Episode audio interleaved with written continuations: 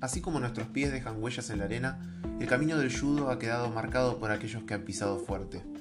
Esas huellas nos han dejado una infinidad de historias, relatos y anécdotas que merecen ser escuchadas. Bienvenidos a la segunda temporada de Iponcast, un espacio donde vas a conocer el pasado y presente de aquellos que dejaron su marca en el judo.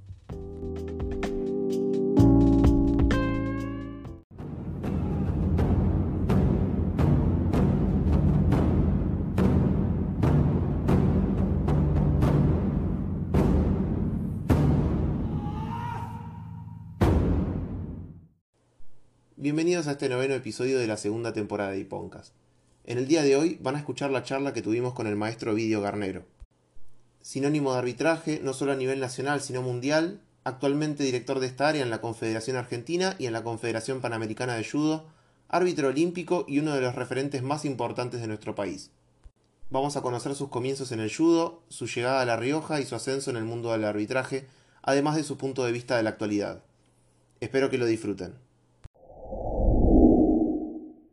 Bueno, mira, este, yo vivo en Córdoba, a la vuelta de la cancha del Club Atlético Instituto Central Córdoba. Sí. Allí en el Club Instituto Atlético Central Córdoba eh, había una cancha de fútbol todavía en la época de las calles de tierra Sí. y mi inclinación primaria, digamos, dentro de lo que era mi niñez en aquella época, era ir a jugar al fútbol como todos los chicos Claro. este, estaba vinculado en un proceso del aprendizaje del deporte a temprana edad, influenciado lógicamente por la familia, por mi papá, y me fui a jugar al fútbol este, al club Instituto Atlético Central Córdoba desde muy pequeño. Sí. Este, esa fue mi, mi, mi otra pasión, digamos, dentro de lo que fue mi vida deportiva. Este, de ahí en más, el grupo de gente del barrio, de los que juntábamos nosotros, eh, había unos compañeros que se habían enterado que había en el mismo barrio Alta Córdoba una academia de judo este, que era dirigida por quien fue mi primer profesor y maestro, el profesor este, Raúl Marcial Medina Frank, que en la actualidad es séptimo dan, sigue viviendo en Córdoba, tiene su instituto y este además es este profesor en, en el tema de Aikido, fundamentalmente, son las dos ramas en el que él se ha especializado. Sí. Bueno, nosotros fuimos con ese grupo que jugábamos normalmente a la pelota, que íbamos al club, eh, fuimos a ver qué lo que era, nos entusiasmamos un poco, este, estuvimos una o dos semanas ahí bastante dificultosas al principio porque no veíamos cuál era la historia del judo, sino que nos tenían mucho sentados en el dojo, muchas explicaciones, muchas charlas, este, el tema de las caídas, que si bien es una cosa nueva en, el- en la actividad que uno desarrolla al principio en el judo, también era, digamos, no tan eh, prevista como lo que uno quería, que era ver cómo podías tomar a una persona y tirarla y hacer este, esos lances tan hermosos que, que tiene judo. Sí.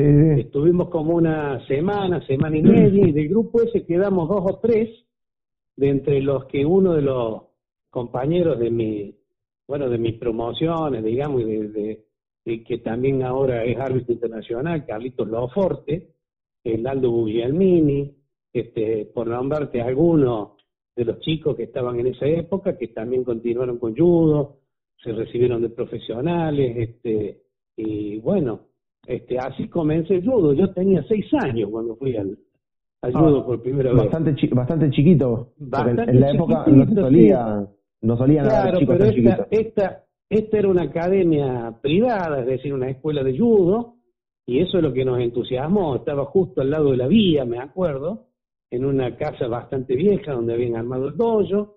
Y bueno, ahí, ahí empezó mi, mi actividad con el tema de judo. Sí. la frecuenté este, aleatoriamente también con el fútbol. Nunca dejé de jugar el fútbol, estuve en las divisiones inferiores, llegué a jugar un partido en cuarto especial, este, sí, siempre estuve vinculado también al proceso del fútbol. Pero bueno, este, el judo me, me atrapó eh, desde un primer inicio, me encantó, este, y bueno, hoy todavía a los 65 años estoy haciendo judo. Así que creo que me marcó una muy buena imagen de mi maestro en ese, en ese entonces y me gustó seguir y, y, y hacer lo que a uno más le gustaba, que era, aparte de esa pasión que yo tenía por el fútbol, hacer un deporte donde la cuestión de la diferencia enorme entre un deporte de conjunto y un deporte individual era increíble. Sí, sí, Pero me- fue me muy imagino. bueno, fue muy bueno, fue muy bueno para mí. Este, y bueno, así fueron mis inicios, así fueron mis inicios de judo. Y el tema de empezar a competir, eh, ya en juveniles, calculo. Bueno, no, no, no, no, no. Ya a edades muy tempranas también empezamos a hacer actividades competitivas. Este, la Federación de Judo de Córdoba en aquella época era muy nueva también, no había muchas instituciones donde se pudiera practicar. Nosotros migramos, por ejemplo, de la academia, después fuimos al Club Deportivo Municipal, fuimos al Club Atlético Instituto, donde ahí también conocí al profesor Almará, al profesor Palacios, este que también fueron mis otros sensei durante mis estadas en esos clubes, en esas instituciones Sí, este, se empezaron a abrir otras academias, eh, otros otros clubes de barrio empezaron a fortalecer la actividad. Este, bueno, eh, fui pasando por un montón de etapas, pero sí tuvimos una actividad competitiva a nivel infantil, cadete, junior, eh, juveniles en aquella época. Había competencias que se hacían en clubes, sobre todo que no tenían judo, para ir a fortalecer el desarrollo y la difusión del judo en Córdoba. sí, Este, bueno, eh, así empezamos y de los maestros este, de Almará, bueno, de, de todos esos esos pre- precursores, me acuerdo del IPI, por ejemplo, el Instituto Privado de Judo, que era del maestro Edgar Almará, y ahí se concentraba un poco lo que eran las elecciones o los primeros, este, digamos, eh, proyec- proyectos que había de judo en Córdoba que iban a tener después una gran preponderancia y participación a nivel no solo provincial, sino regional y nacional. sí. Eh, así que sí, desde muy temprano empezamos a competir. Después este, tuvimos visitas de, de grandes maestros de Buenos Aires que empezaban a concurrir a Córdoba, mucho el maestro Itoshi Nishizaka, que fue uno de los precursores este, que fue a Córdoba, que nos dio un, un, digamos, una- un lineamiento de trabajo para empezar a hacer un judo mucho más activo, Sí. este, mucho más de, de japonés, ¿no es cierto? Un judo Claro, sí, sí. este, con una con una disciplina y con una orientación mucho más profunda este y bueno y así fuimos haciendo. Este yo llegué a cinta negra tenía 15 años que iba a cumplir 16 Claro, bastante, Este, bastante joven para, para claro en aquella en aquella época imagínate vos los maestros nuestros los profesores eran los que competían en la categoría danes. Claro, o sea, y eran categorías absolutas, eran libres porque no había tantas divisiones de peso. Es decir, si bien en aquella época existía el peso pluma, el peso liviano, medio mediano, pesado, libre, pero no había gente para competir en todas las categorías, así que habitualmente los eventos de Dan en aquella época eran realizados y competían nuestros maestros y un poco en actividad libre. Era, realmente emocionante porque se veía un judo mucho más hábil en aquella época y no tan rudo, tan, tan fuerte, tan preparado físicamente, este, para buscar la habilidad, por ejemplo, de un peso liviano a competir con un peso pesado. Así que claro. bueno, fue, era, era una época bastante interesante y muy linda de judo. ¿Y en qué momento, eh, digamos, pasó a, a- o, o se, mudó, no sé si se mudó a La Rioja, o, o- o pasó, digamos, Bueno, su actividad yo- a La Rioja? Bueno, yo salgo de Córdoba eh, terminando el quinto año de la escuela. Sí, Es decir, eh, por razones comerciales, mis padres se trasladan a la provincia de La Rioja. Mi papá ha sido un comerciante en Córdoba muchísimos años, con eh, negocios este, prósperos de aquella época, y decidió abrir sucursales en Catamarca, en Santiago del Estero y en La Rioja.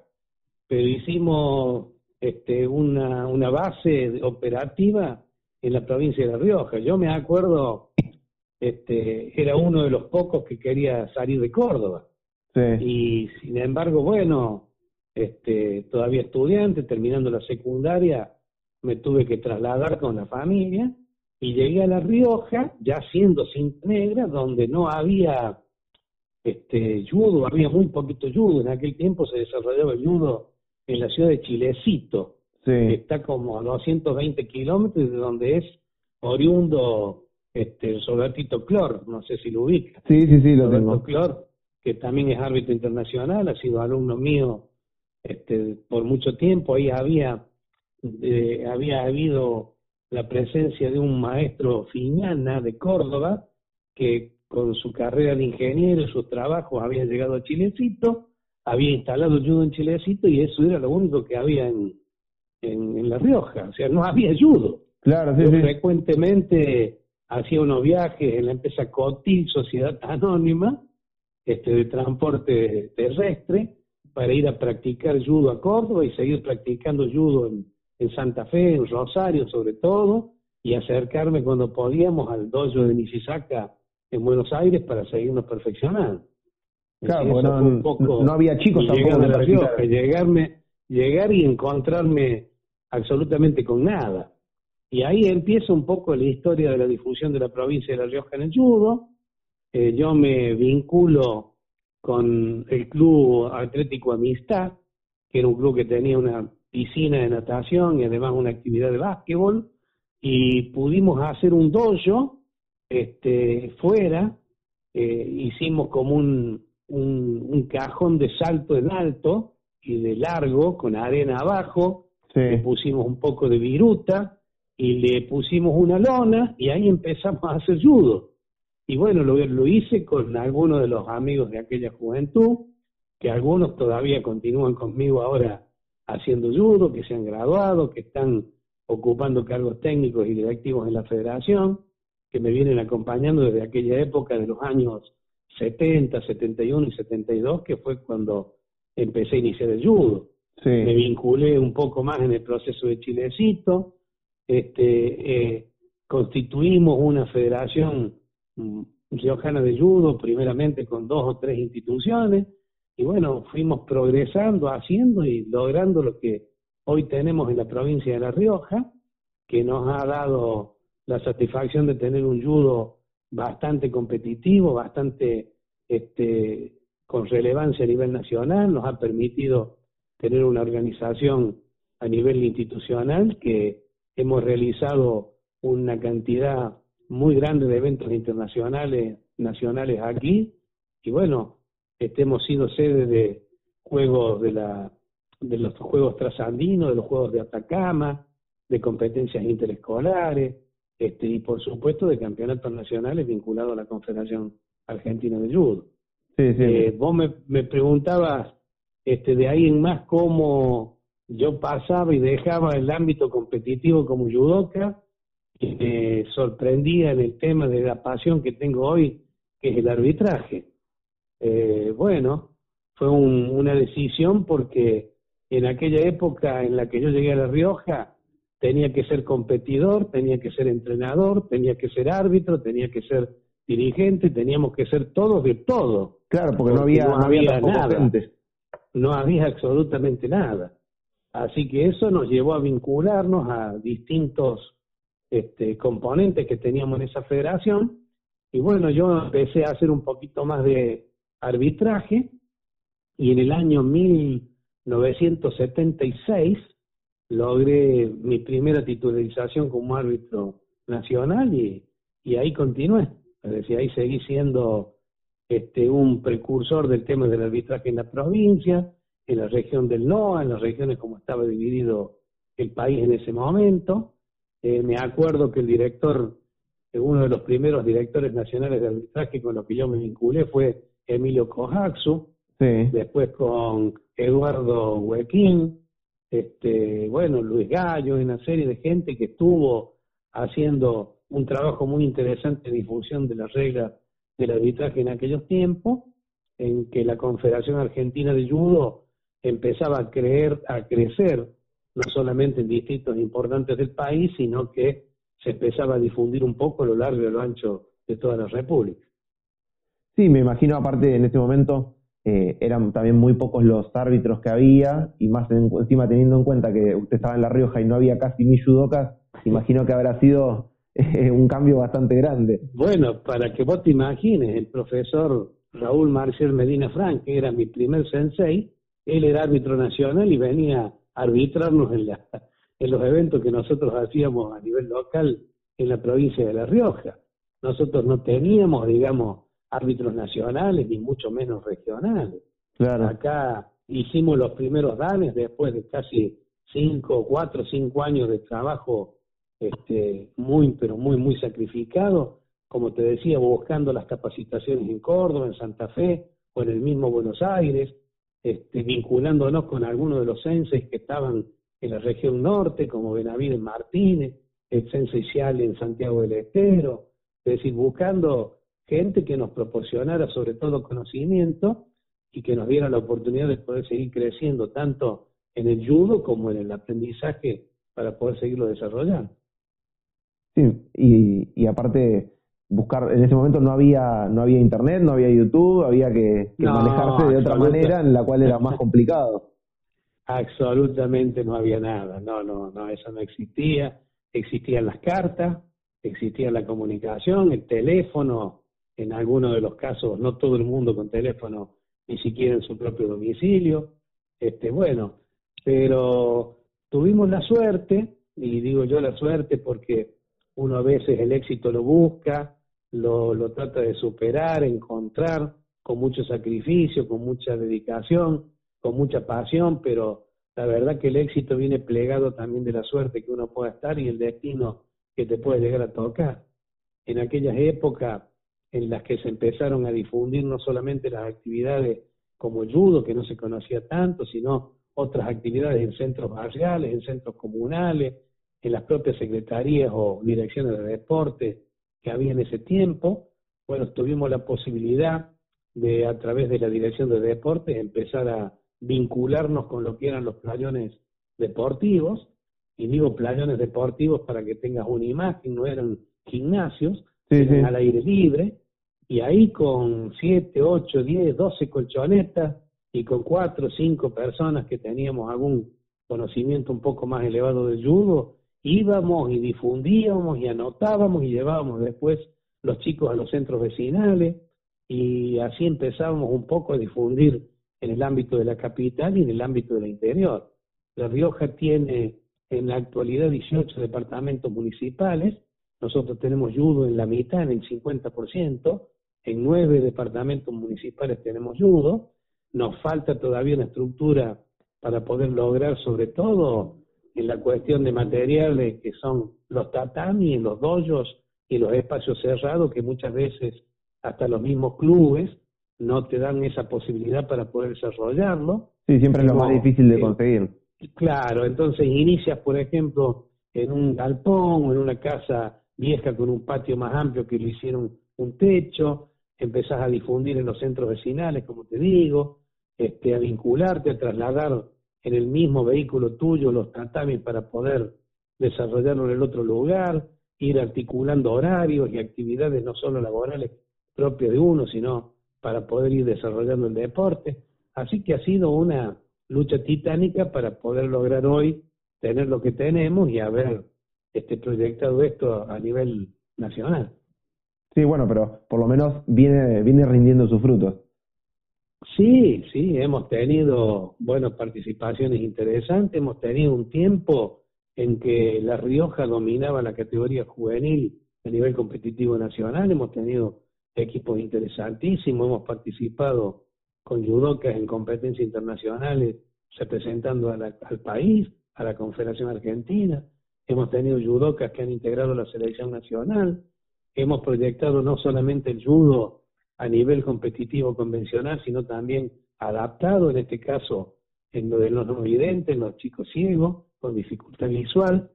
Eh, tenemos acá un medalla de oro de Guadalajara en el campeonato en los Juegos Panamericanos y medalla de plata en los Juegos Olímpicos de Londres, que es José David Efron, en, en judo adaptado. Y hemos tenido campeones nacionales, hemos tenido gente que ha participado muchísimo a nivel internacional.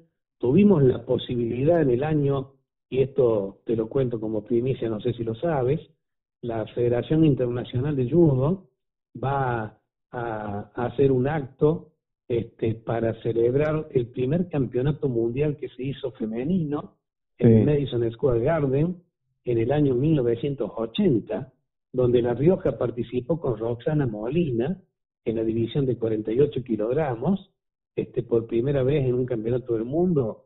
Tuvimos en aquella época, ya pudimos enviar una judoka femenina a ese campeonato. Tuvimos a la doctora Liliana Castillo, lamentablemente ya fallecida, pero fue nuestra primera eh, medalla panamericana en Chile en el año este 1982, si no recuerdo bien, o 83. Pero bueno, eh, toda esa historia de la que fuimos viviendo y creciendo es la que nos ha permitido poder hacer lo que hicimos y ser lo que somos. Somos una provincia chica con una densidad poblacional no muy grande, con gente que tiene, además de su preocupación del desarrollo del judo, su actividad personal, comercial, profesional. Nos cuesta mucho todavía poder seguir desarrollándolo y alcanzar la meta de tener judo en los 18 departamentos, pero bueno, estamos trabajando con eso, con las dificultades que se nos presentan, y hoy tenemos la posibilidad de decir que tenemos una federación organizada con todas las áreas que componen la Dirección Técnica Nacional de la CAC, las mismas las tenemos repetidas aquí. Este, bueno, hemos tenido mucho trabajo, pero gracias a Dios hemos sido acompañados con la suerte, que digo yo, para poder alcanzar el éxito. Y con respecto ahora a este ámbito internacional que, que estaba nombrando anteriormente, ¿cómo fue el, el salto de, árbitro nacional a árbitro panamericano? Creo que en ese momento igual todavía estaba el sudamericano, si no, me, no mal no recuerdo. Yo, yo, esa fecha que te nombraba del año 1982, a ver, voy a tratar de hacer bien la memoria para no equivocarme. En el año 76, árbitro nacional.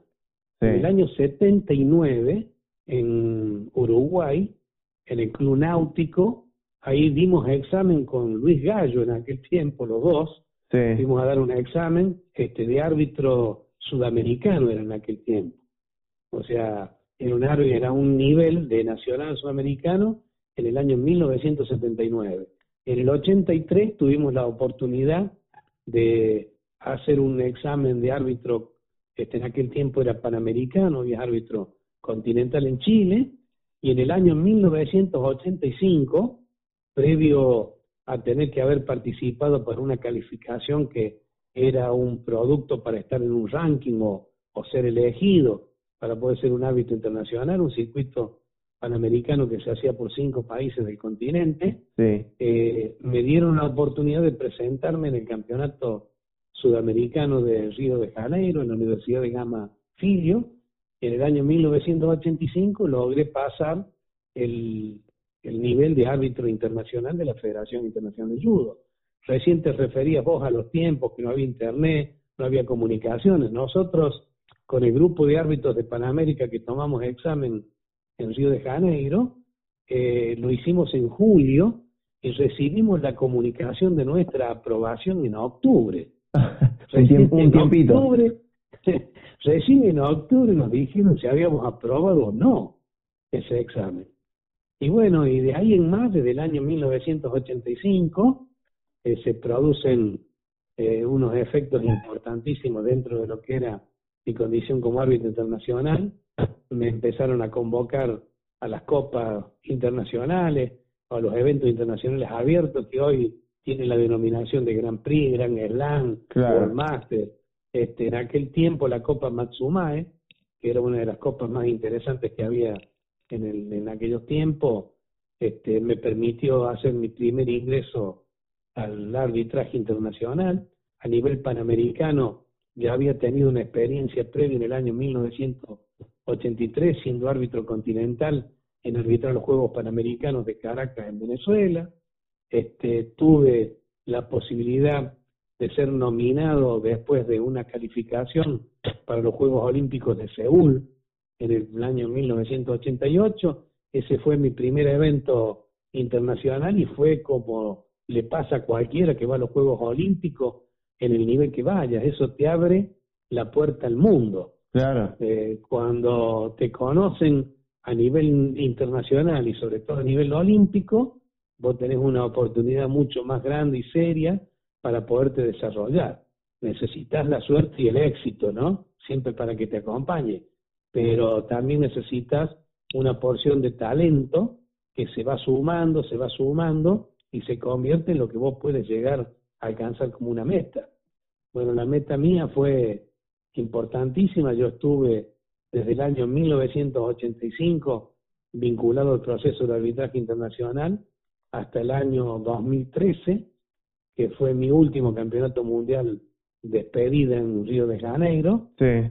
Y de ahí, este, bueno, previo a eso tuve intervenciones ya a través de las direcciones de arbitrajes continentales y regionales, tanto en la Confederación Sudamericana como en la Confederación Panamericana, como comisionado, como director, pero en el año 2012, antes de la finalización de los Juegos Olímpicos de Londres, que participé como árbitro oficial en ese evento, ya había tenido una convocatoria por parte de la FIS para integrar el equipo técnico como comisionado de la Federación Internacional en el área de arbitraje.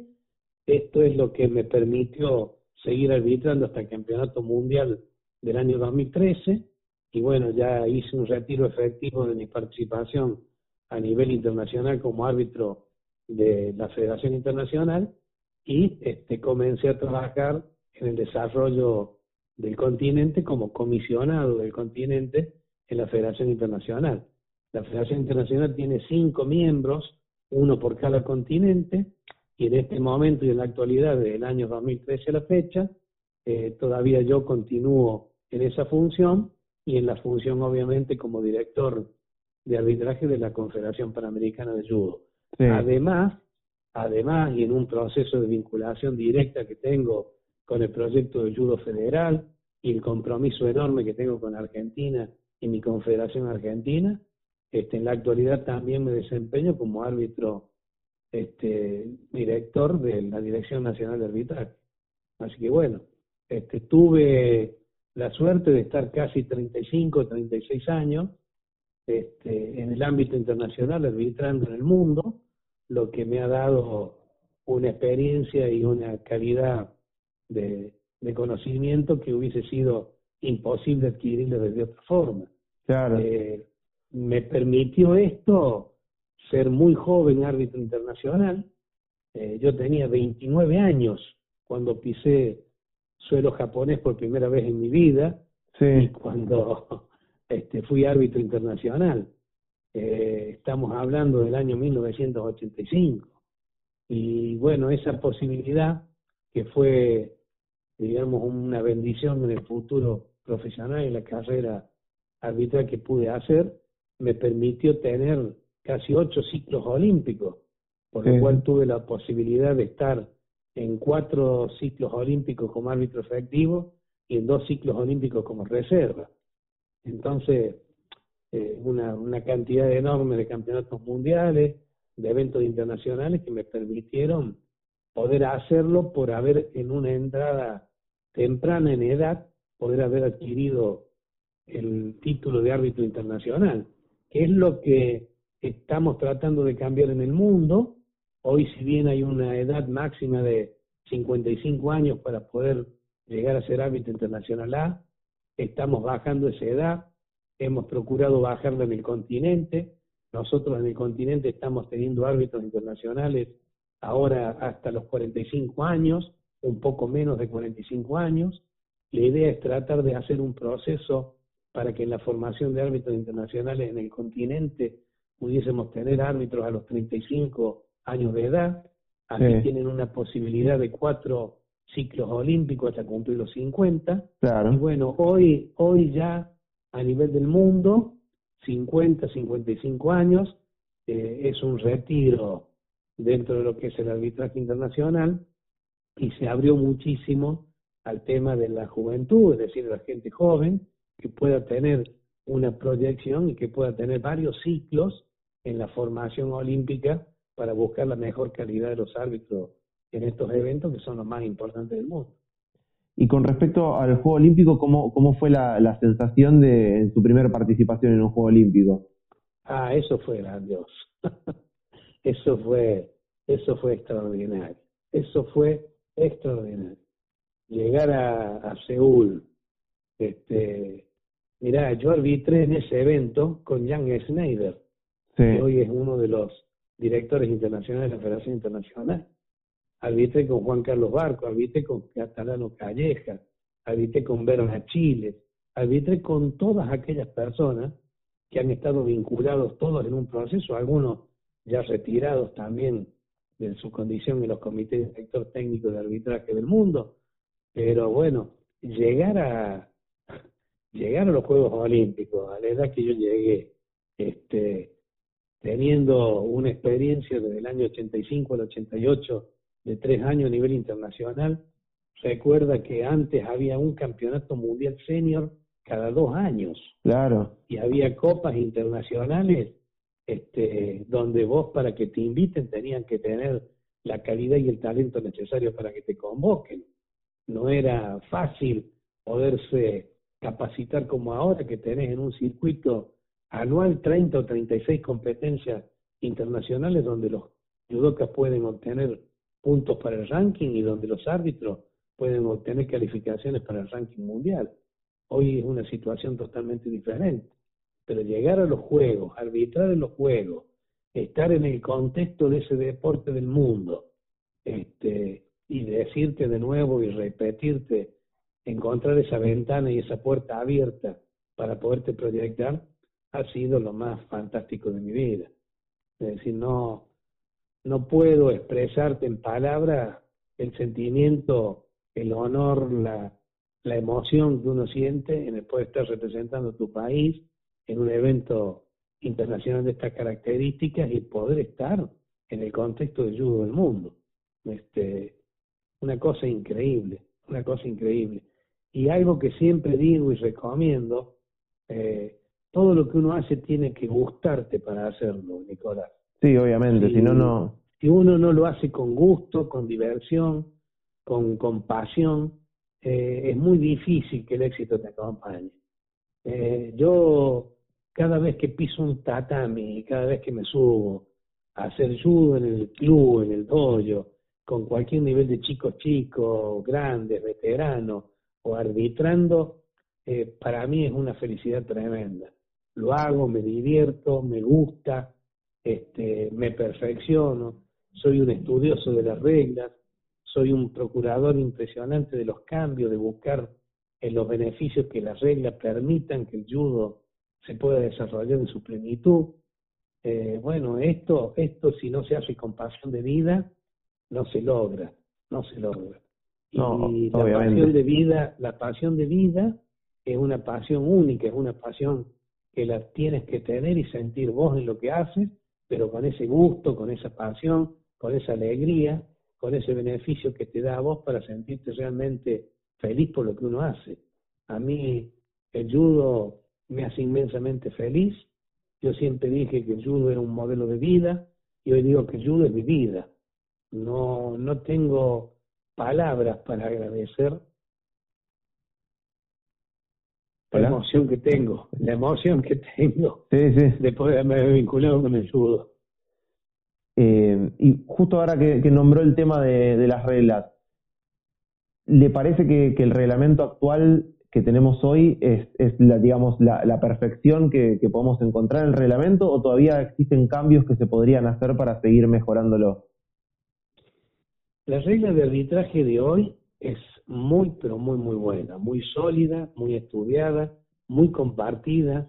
No es una sola regla de arbitraje, está comprometida con la regla de competencia, es una regla que aparece después de muchísimo trabajo, de muchísima coordinación de equipos técnicos, no solamente del área de arbitraje, sino del área de enseñanza, del área de educación, del área, del área deportiva y sobre todo del área de las comunicaciones y la difusión, esto que nos ha permitido los análisis de los videos para poder después estudiar caso por caso qué se puede hacer. A mí cuando me preguntan eh, por qué cambian tanto las reglas, por qué evolucionan, tanto las reglas de judo. Y yo tengo la respuesta siempre que es la misma, decir que el judo es una constante evolución. El judo ha evolucionado muchísimo. El judo que se inició con Shigoro Kano y el judo que tenemos hoy ha tenido una evolución impresionante.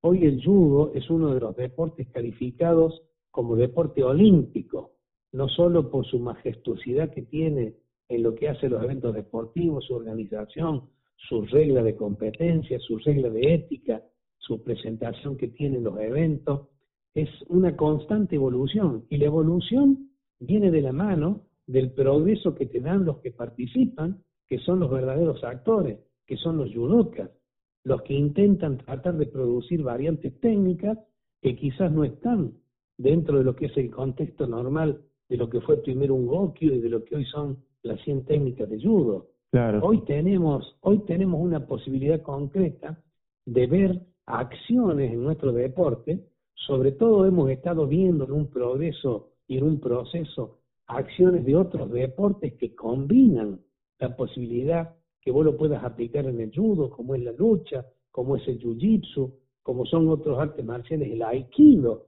que tienen que ver este, el karate, el taekwondo, en el tema de la difusión de las catas y el desarrollo de las catas con, con defensa personal y de las catas donde se vincula solamente el proceso del aprendizaje del kususi, el sukuri y el kake por una proyección, o las técnicas del Neuasa, y todo este tipo de combinaciones técnicas y esta habilidad que tienen hoy los judokas y esta gran evolución que hay de distintas etnias y de distintas prácticas que se hacen en el mundo, es lo que hace que la técnica mejore y que el arbitraje se tenga que adecuar a ese tipo de reglamentación. Yo creo que sí, que el arbitraje va a seguir cambiando, que va a seguir cambiando siempre a beneficio, que hemos de, de pronto vuelto a tener el WhatsApp y el IPON como en sus inicios, pero que está dando un judo mucho más vistoso. Esta regla ha permitido con el proceso de buscar una actividad positiva en el judoka y tratar de evitar todo lo que es negativo, un judo, un judo que no, no quiere competir, un judoka que no quiere agarrar, un judoka que no quiere atacar al profundo, un judoka que no quiere trabajar tanto en tachiwasa como en nevasa, con proyecciones. Es decir, hay que buscar qué evolución tienes dentro de qué es este contexto de progreso por naturalidad que tiene nuestro deporte. Así que sí, yo estoy muy conforme con la regla de hoy, creo que es una regla adecuada, creo que es una regla que permite a todo el mundo una igualdad de posibilidad para poder lograr el éxito en una competencia y sí también creo que va a seguir evolucionando. Y desde su posición como árbitro eh, y ahora también como, como parte dirigencial, ¿cómo, cómo ve el, el judo acá en Argentina, el judo nacional? ¿Que, ¿Le parece que, que habría que, que hace falta mejorar algo? Digo, porque nos estamos encontrando últimamente que ya después de Paula estamos medio recortados de, competidores que, que, obtengan logros. El judo, el judo de Argentina está como está y yo pienso que hay un elemento importantísimo que no se está teniendo en cuenta y que es el nivel de educación. ¿Cuál es el nivel de educación? El nivel de educación es el enseñar judo desde sus inicios, pero con un nivel de educación progresivo a lo que nos vamos a enfrentar. Hoy no nos estamos enfrentando a un judo este, presencial donde nosotros hacíamos demostraciones, donde íbamos y veíamos la calidad de un lance, este, con una variante quizás en un Rensaku de Soku Genkawasa, este, natural porque hacíamos una defensa o porque trabajábamos en una posibilidad concreta de tener practicantes de judo. Hoy las condiciones no son para tener practicantes de judo, hoy tenemos que tener alumnos que aprendan judo, que tengan las condiciones bases, pero que tengan las condiciones bases necesarias en la educación, el proceso que les va a permitir llegar a la competencia de alto nivel. Hoy estamos eh, compitiendo en el alto nivel sin tener la presencia de todo ese proceso de educación. Hemos estado buscando más planos de estrategia, de técnica, de táctica, de preparaciones físicas, de mucho gimnasio, de mucha potencia, de mucha resistencia, pero nos hemos dejado de preocupar por las bases, que son las bases sólidas en las que vos te formás, no solamente en el judo, sino en todo lo que vos haces en la vida. Si vos no tienes bases de formación para lo que quieres hacer, es muy difícil de poder alcanzar este proceso.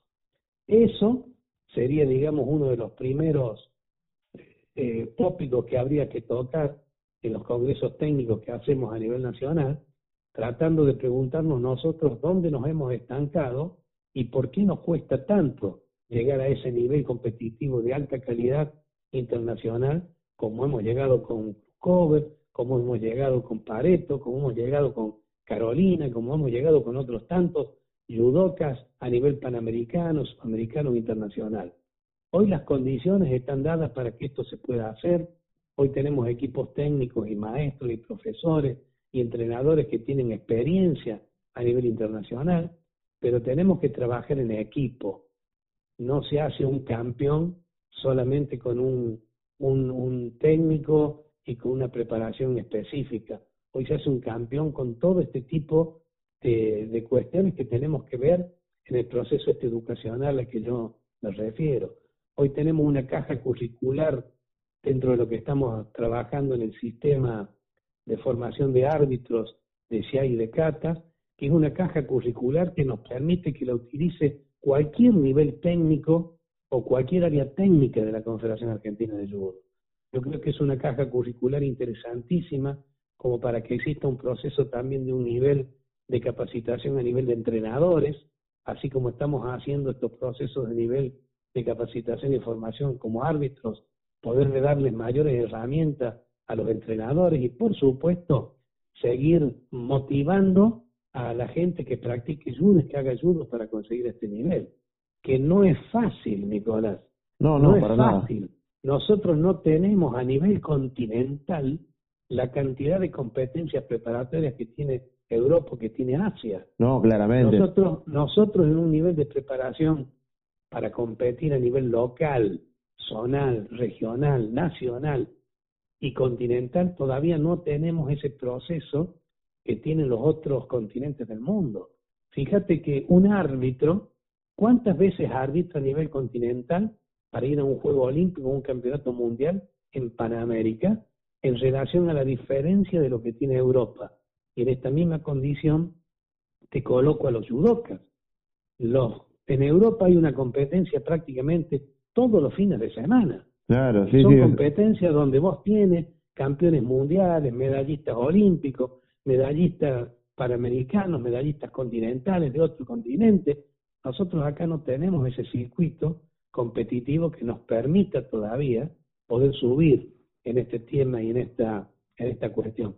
Pienso que deberíamos tener mucha más participación a nivel regional, deberíamos dividir el, continente en tres áreas sudamericanas para que la región baja del sur, la región del medio y la región alta del sur pudiera tener una competencia y un nivel de preparación previa a ir a las competencias del continente. Es decir, hay mucho por hacer y mucho por trabajar, pero sostengo que el nivel está en la educación y en la formación previa del contenido que vos le puedes dar al producto que quieres alcanzar, que es insertarte en el sur internacional. Y hoy en día, digamos, mirando a nivel de cada país, ¿cuál sería, en su opinión, el país que tiene el mejor nivel arbitral? O los países que tienen el mejor nivel arbitral. ¿De, de dónde salen hoy los mejores árbitros? De Europa, sin lugar a dudas. De Europa, porque es donde, donde existe un proceso mucho más eh, formal, generalizado y hasta profesional del tema del arbitraje. Pero Europa ha tenido a través de la Federación Internacional y esta posibilidad de poder hacer la academia de la FISH, en trasladar todos estos conocimientos que ellos tienen por el continente. Hace poco hemos tenido una videoconferencia interesantísima en la Confederación Sudamericana con Daniel Lascau, donde se ha ofrecido a conocimiento de todo el mundo cómo se condiciona la preparación de la gente que tiene que estar en el ámbito internacional. Y estamos hablando de los árbitros y de los entrenadores, porque la Academia de la FIG es para árbitros y es para entrenadores. Sí. Los niveles en los que uno se capacita en la FIS, que es una articulación que se hace en siete días de constante práctica y de constante este, capacitación y formación, es la que les permite después tener ese tipo de nivel. Pero a ver, para hacerte una comparación, Europa hoy tiene en el ranking mundial 36 árbitros. Asia debe tener la misma cantidad que tenemos nosotros, entre 18 y 20. Eh, Oceania debe tener entre 5 y 6 y África entre 2 o 3. Es decir, si nosotros hablamos de la diferenciación del desarrollo de judo en cada uno de los continentes, vamos a encontrar siempre que el continente más fuerte del mundo es obviamente Europa. Y obviamente la calidad digital de, de Europa está muy por encima de nuestro continente. No quiere decir que nosotros no tengamos calidad. Nosotros tenemos muy buena calidad. Nosotros tenemos hoy en Panamérica, en el roster olímpico, para los Juegos Olímpicos del 2021, seis árbitros con posibilidad de estar ahí. ¿sí? Europa tiene 18 o 16. África, uno. Oceania no tiene, o tiene uno. Y Asia debe tener cinco, seis, igual que nosotros. Pero ¿cuántos son los árbitros que van a los Juegos Olímpicos? Los árbitros que van a los Juegos Olímpicos son 14, más dos adicionales del país organizador. Estamos hablando de 16 árbitros sobre el contexto de todos los árbitros del mundo, sobre los árbitros que han podido hacer una capacitación en este último ciclo de cuatro años para llegar a Tokio. Y bueno, este no, no es fácil. Igual que como los competidores, igual que como los judokas, igual que como hacen para clasificarse y estar en el ranking de la cantidad de gente que puede estar habilitada para participar en cada una de las divisiones y pesos de la competencia olímpica, lo mismo sucede con los árbitros. Empezamos un ciclo con 60 árbitros y terminamos un ciclo con 30 o 24 de primer nivel de los cinco continentes que van a ser los que van a llegar finalmente en esos 14 a los Juegos Olímpicos. Pero bueno, si me preguntas cuál es el proyecto y la visión, el proyecto y la visión está sentada en Argentina con este modelo de capacitación hoy de formación de árbitros nacionales, que van a ser árbitros nacionales de nivel internacional. Por eso te hablo de la formación y de la educación. Va a ser muy distinto cuando mandemos un árbitro nacional en estas formaciones, para este proceso y estos ciclos a nivel panamericano, continental, internacional, y con tanta temprana edad como estamos recibiendo ahora en este proceso a los alumnos que están participando, que vamos a tener a futuro seguramente árbitros argentinos a nivel del roster mundial. Y esta es una proyección que hay que hacer a nivel sudamericano, a nivel continental, y podemos tener entonces en este proceso mucha más participación y nivel apto para estar a nivel internacional como tiene Europa ahora. Este es el proceso trabajar y educar. No hay otra posibilidad, Nicolás.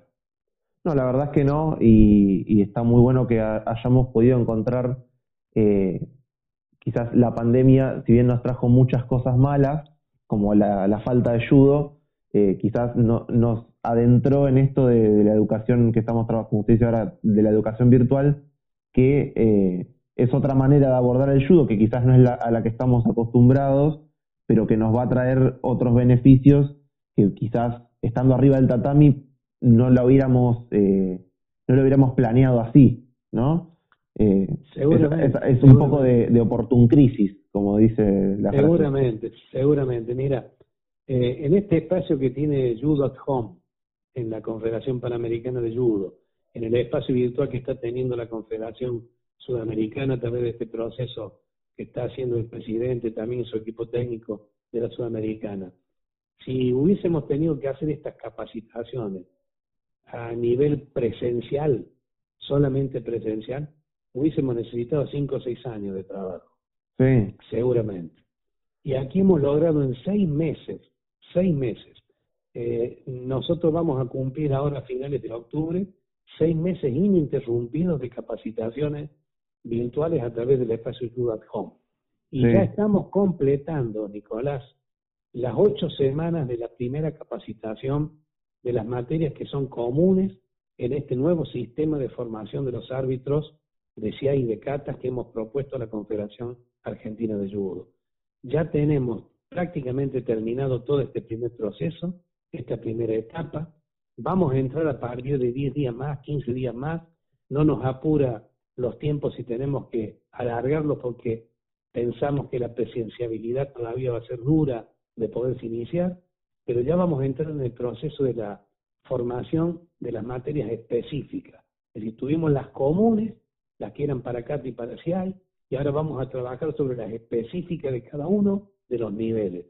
Esto nos va a llevar un proceso de otras siete semanas, con evaluaciones que se han hecho, con trabajos, con presentaciones, con esta caja curricular que yo te hablo, que es tan interesante, porque le ha permitido en la formación del árbitro tener un conocimiento específico y general de todo lo que necesita una persona para subirse a un tatami y poderse desempeñar en cualquiera de los ámbitos, ¿eh? como entrenador, como árbitro, como delegado, como presidente de una federación, como técnico, es decir, no hay, no hay ninguna duda de que esa caja curricular tiene al momento de formación específica y lo que es, digamos, eh, común para la formación del árbitro nacional, tiene todo. Esto nos va a permitir llegar a diciembre, llegar a enero. Estamos pensando, por supuesto, hacer una evaluación final presencial, que la van a aprobar absolutamente todos, porque no hay forma de que salga mal con esta capacitación que han venido teniendo todos los que están participando en el sistema.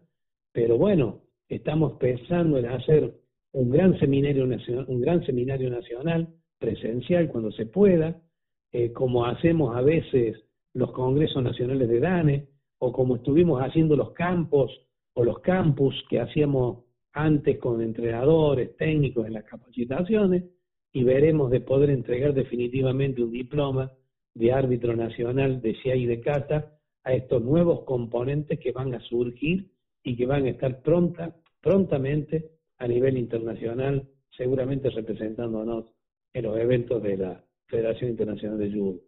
Yo estoy muy complacido con este sistema, estoy muy agradecido a todos los que han trabajado, los maestros, los tutores, a los coordinadores. Eh, hemos recibido eh, aportes y experiencia de sabiduría y de trabajo de todos.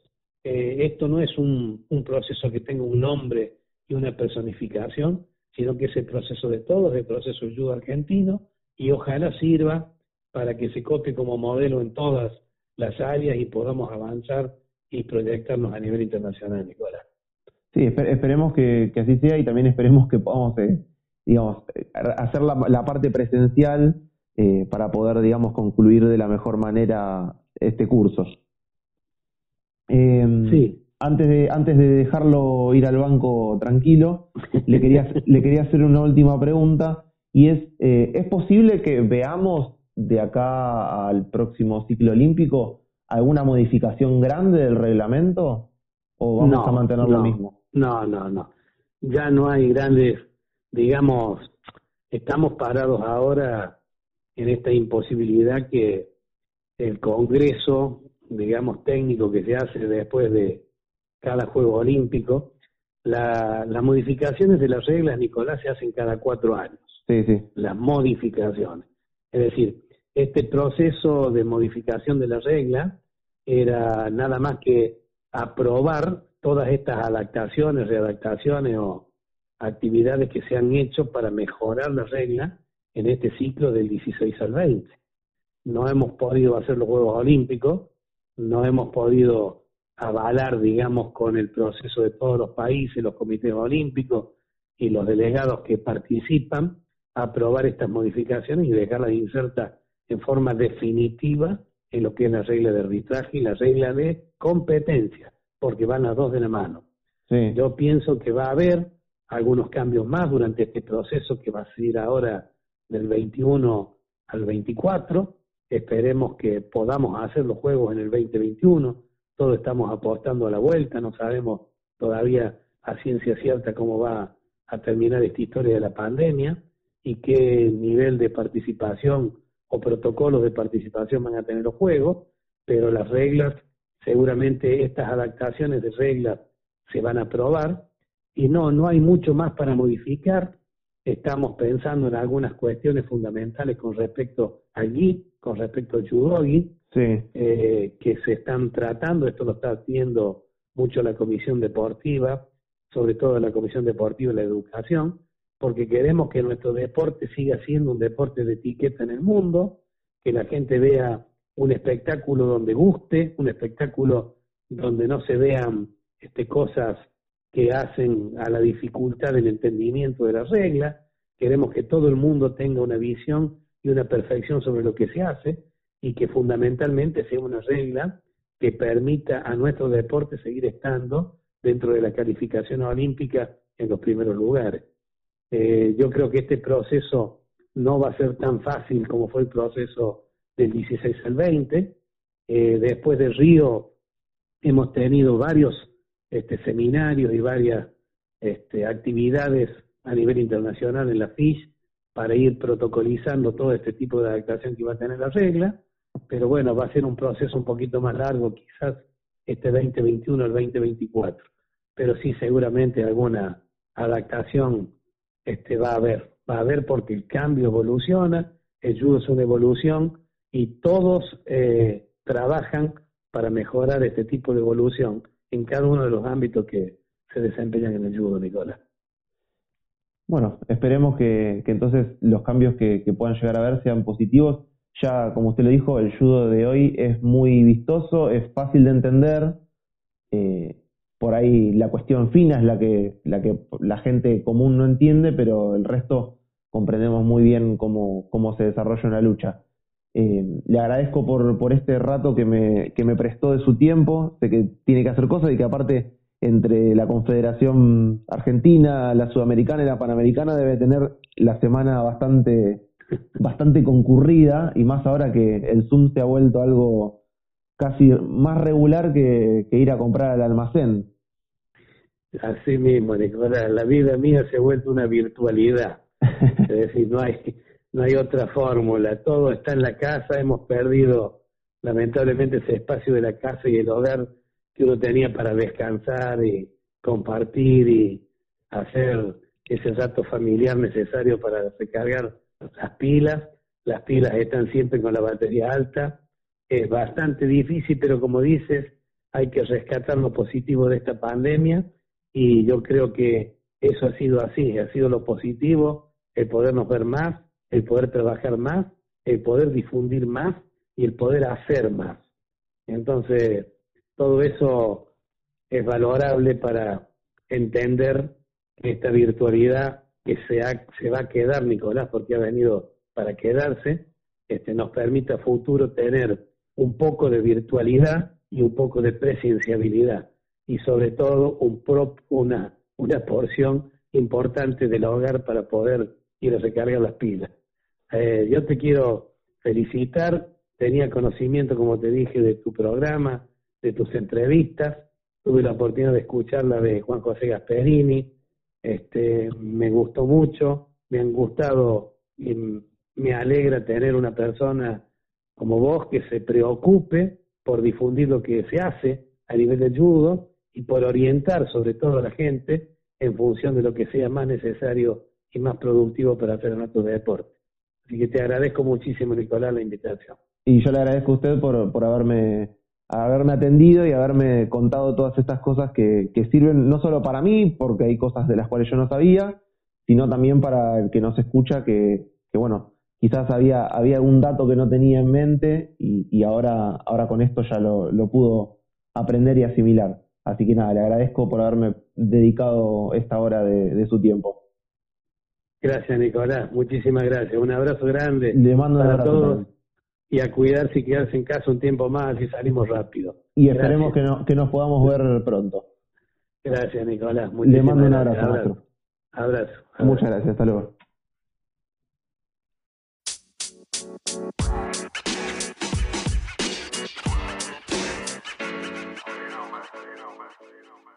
Espero que hayas disfrutado este episodio. Te invito a que te suscribas a este podcast para poder escuchar antes que nadie los episodios que salen todos los lunes a las 12 en Spotify, YouTube y en nuestra nueva web iponcast.tk. Y si te gustó, puedes dejar un like y compartirlo. También te invito a seguirme en Facebook e Instagram, donde me puedes encontrar como Nico Durán Costa y en las redes de Judoka Olimpia. Muchas gracias por escuchar y nos vemos el próximo lunes.